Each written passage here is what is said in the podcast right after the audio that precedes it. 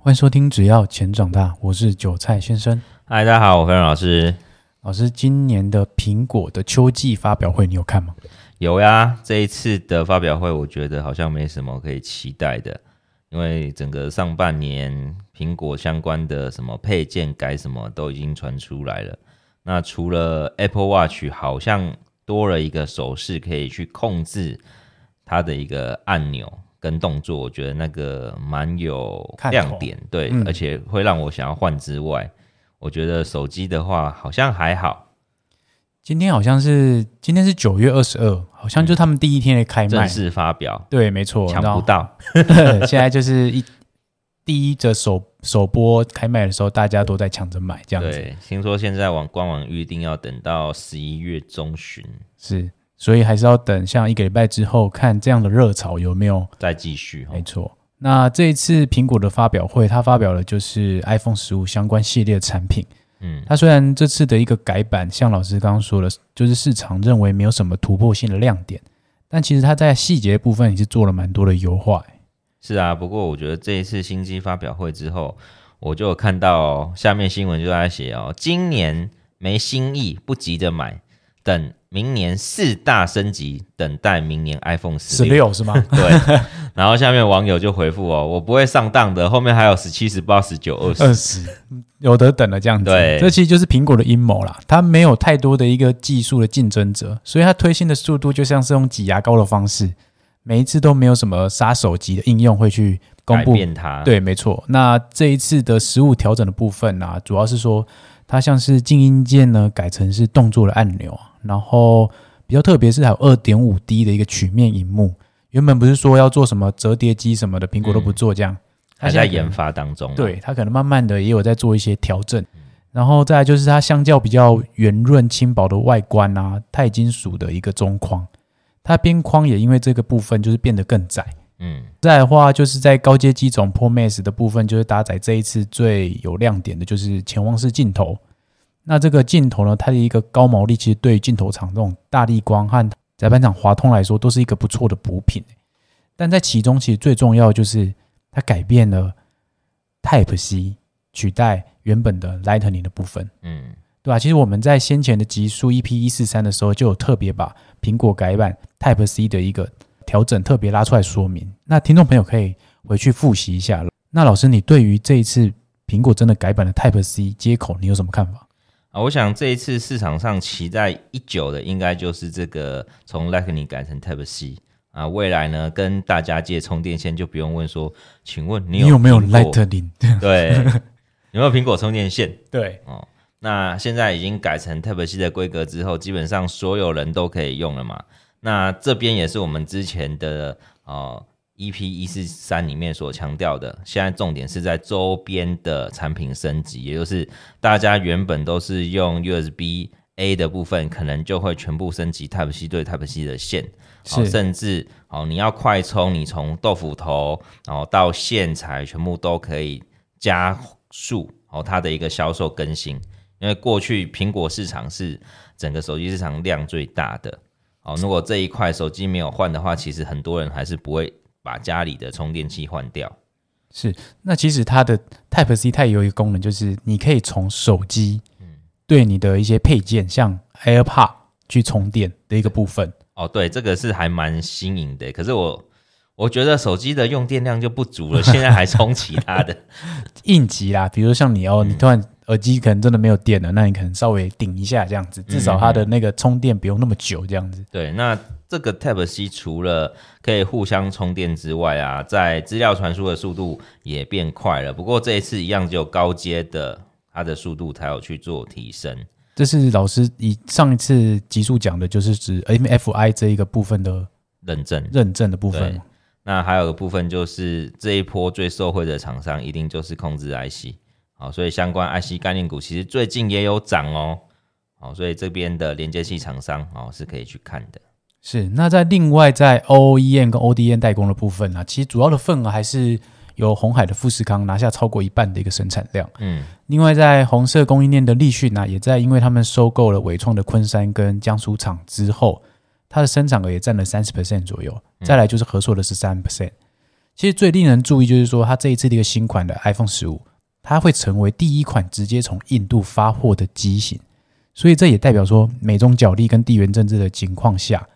红色供应链其实已经开始在松动。那各大厂已经不能再忽视这个问题，所以他们纷纷都转往就是初期建制成本比较高的东南亚、印度来去做生产，其中越南更是重中之重。对啊，其实在这个主题发表前期，在今年其实上半年大家都在讲，我们现在要中国加一。中国加一什么意思？中国加一就是中国罚中国，其他地区就近发货。哦，了解，就是。我立讯的部分，对对对，好，所以我觉得这一部分对于未来我们在估产能的话会非常的失真，因为以往中国是一个制造工厂嘛，是，当我们知道它要扩厂，就代表是它现有产能已经满载，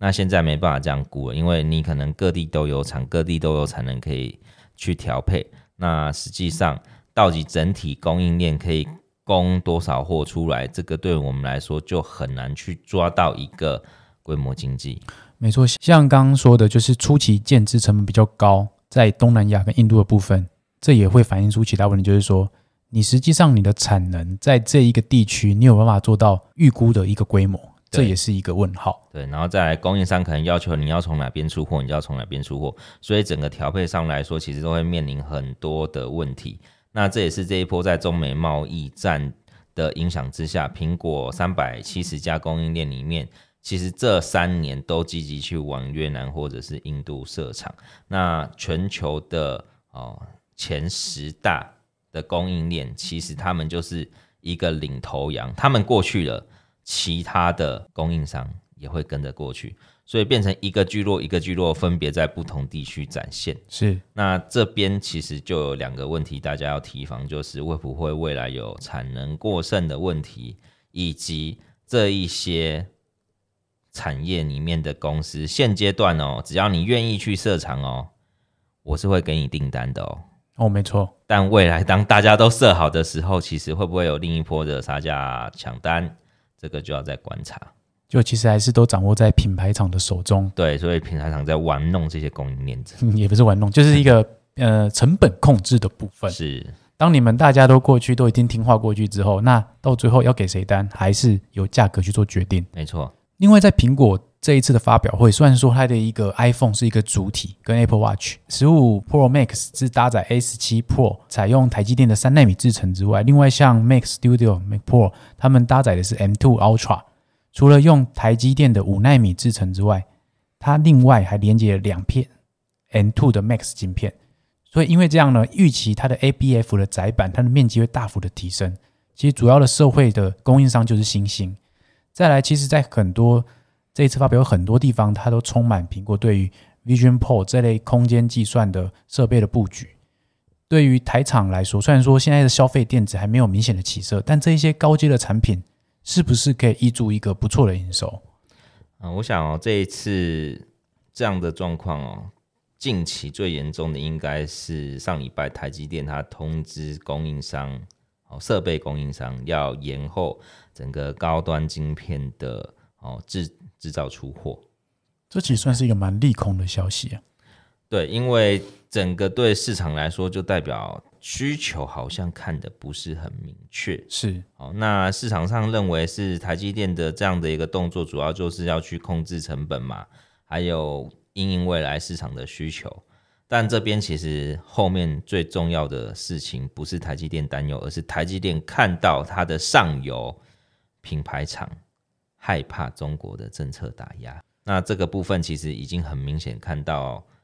A 开头公司的投片量是有在缩减，所以台积电才会做这样的事情。打压就是指，比如说限制使用，他们不是说不可以买吗？公务员不可以买？公务员不可以使用 Apple 手机的部分。对啊，这样的一个政策。对，所以你如果现在三纳米没有什么新玩意儿的话，到下一代之前，其实出货量大概都是如此。虽然说我们一直有在预期说消费电子可能会有。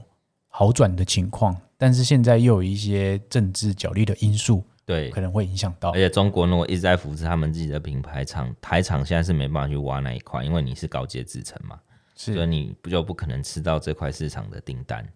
那当然，以中国他们来说，他们的手机产品是两年前的台积电的产品，所以对于相关的市场消费性影响因素，就会变得很难去抓到真正的需求有多少。甚至如果要靠边站的，你要看你靠哪一边，你才能吃到哪一边的饭，这样子。哦，其实就是他们的产品的竞争力其实还没有说这么的足够，但在它的政策的。影响底下，对对对，政策压制你一定要买的时候，还是会有一样的需求量出来。是是是，就是你的前景的确是不会这么明确，可能台积电有看到这一块的一个影响，这样子。对，那另外新应用的像 Vision Pro 啊，它好像明年才要正式的出货嘛。啊，这一代产品其实也是试水温的产品，真正成熟也要两年之后，所以 VR 这类的产品还是雷声大雨点小。是没错，但是因为主要是说，呃，苹果每一次在发表产品的时候，就可能会有一种领头羊的效果，而且他们做出来的东西也都相当有竞争力。嗯、虽然说，